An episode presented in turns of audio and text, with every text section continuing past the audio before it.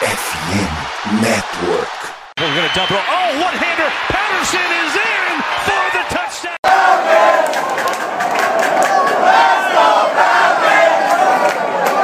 Salve, salve Dirty Birds, e aí fã de NFL, e aí torcedor da Santa Falcons, começando mais um voo rasante aqui para vocês.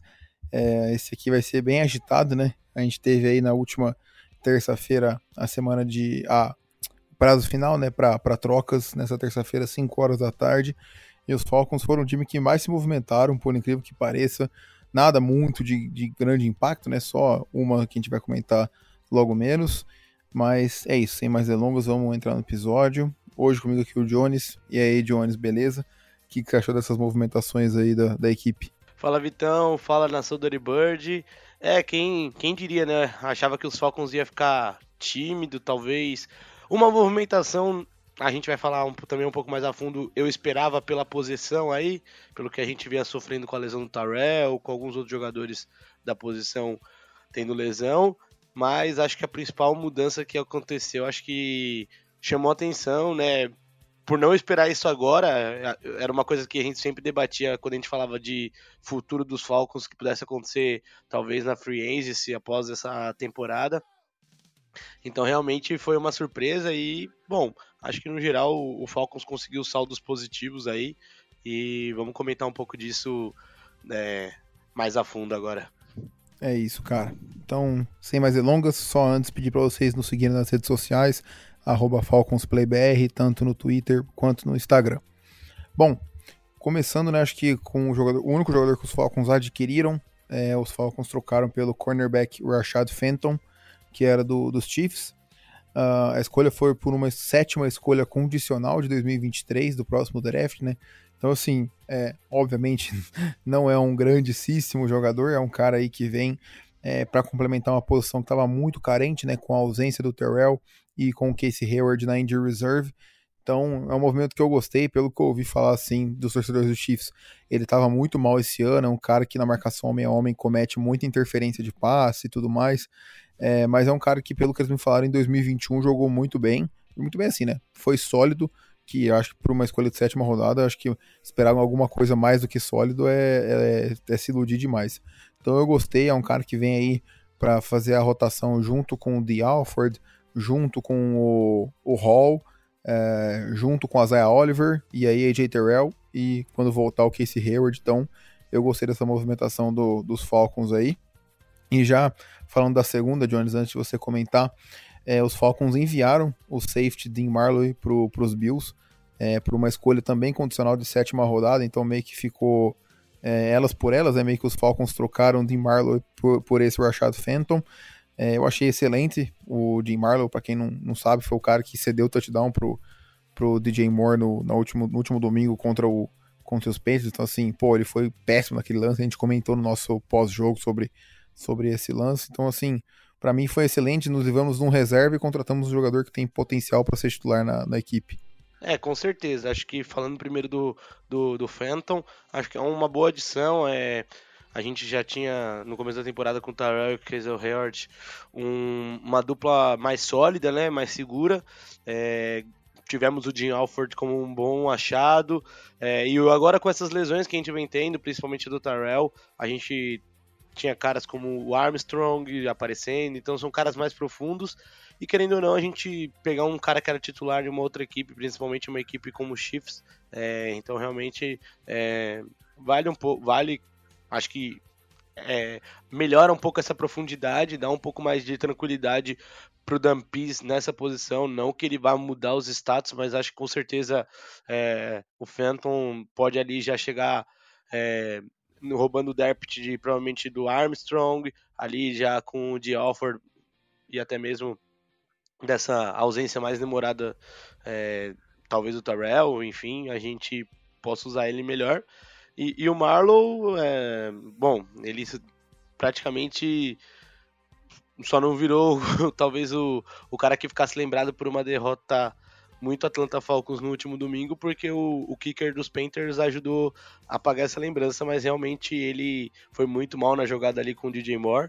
E é um cara também que não era não era muito não era titular e principalmente tinha às vezes muito poucos snaps. Tava ganhando algum, acho que nos últimos dois, três jogos tava ganhando um pouco mais de, de snaps, mas é, muito também porque o, o Jalen Hawkins tá, tava fora, né? Porque ele tava no protocolo de concussão e tudo mais. Então, no geral, foi que nem você falou, acho que foi uma troca ali. Se a gente for ver, a gente perdeu é, a pique, acabou sendo que, enfim, a gente ganhou uma sétima, perdeu uma sétima rodada, e aí acho que é válido, porque a, gente tem dois safeties ok, e com essas lesões em cornerbacks, acho que a nossa secundária fica um pouco mais reforçada, então acho que foi válido. Os Falcons com certeza é, acho que fizeram duas movimentações boas e, e acho que pode ser útil, mais útil pro time do jeito que estava antes. É isso. E os Bills pegaram o Marley porque era um cara que já jogou nos Bills é, de 2018 até 2021, então é um cara que já conhece,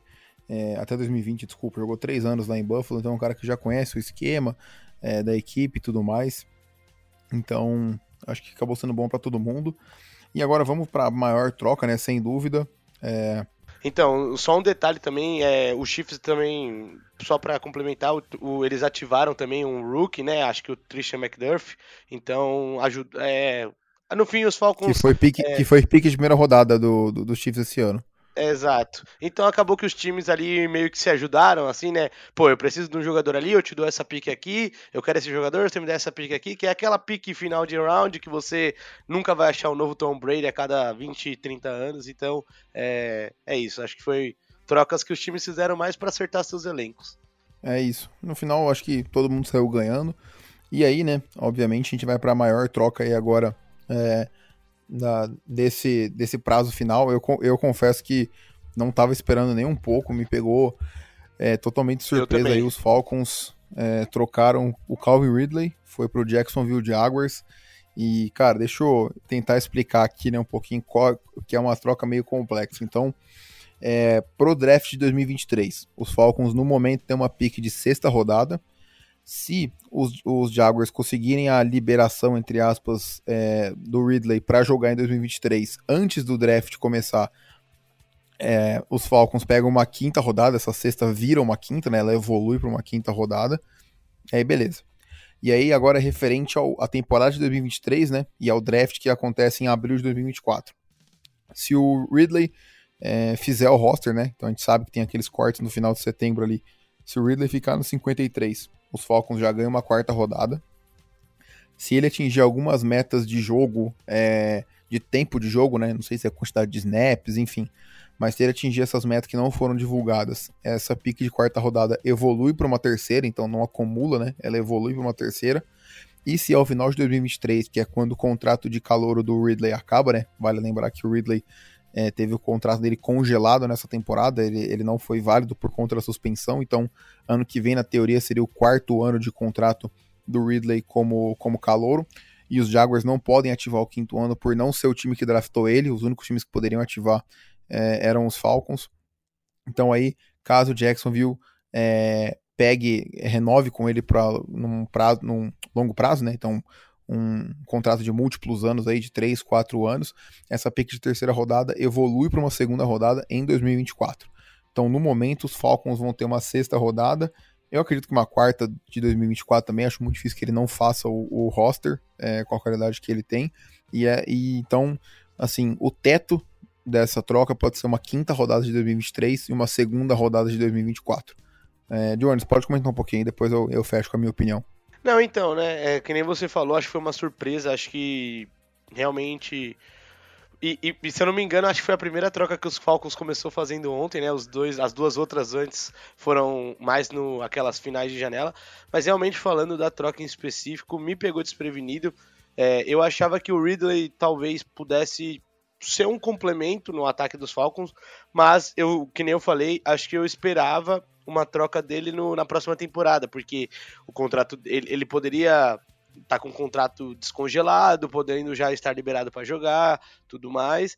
E aí os Falcons de repente acham essa troca com o Jaguars. Então, é, dentro de campo, eu acho que vamos ver o que a gente vai conseguir na FA. É, se eu não me engano, o Vitão depois pode passar um pouco melhor. O, essa troca para os Falcons vai liberar acho que 10 milhões ano que vem, se eu não me engano, 10, 11 milhões.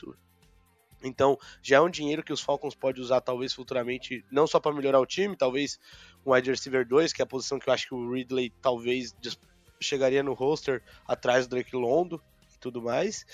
Mas, no geral, acho que em campo é, vai fazer uma falta, de, talvez de começo, mas é, por outro lado, era um cara que a gente já vinha debatendo se valeria, é, na época, ser nosso wide receiver 1, é, o quanto ele pediria de contrato, porque foi um ano em que muitos jovens pediram contratos maiores, mais gordurosos e tudo mais. Então, na questão, acho que dentro de campo vai fazer uma faltinha, mas acho que fora os Falcons podem conseguir coisas interessantes, é, que nem o Vitão trouxe, esse detalhamento todo complicado que os Jaguars e os Falcons fizeram.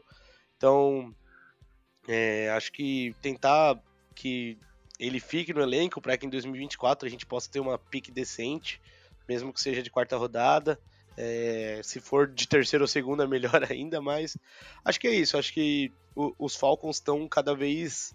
É, dá para dizer que o Arthur Smith e o Terry Fontenot, eles estão colocando a cara deles. É, acho que eu vi.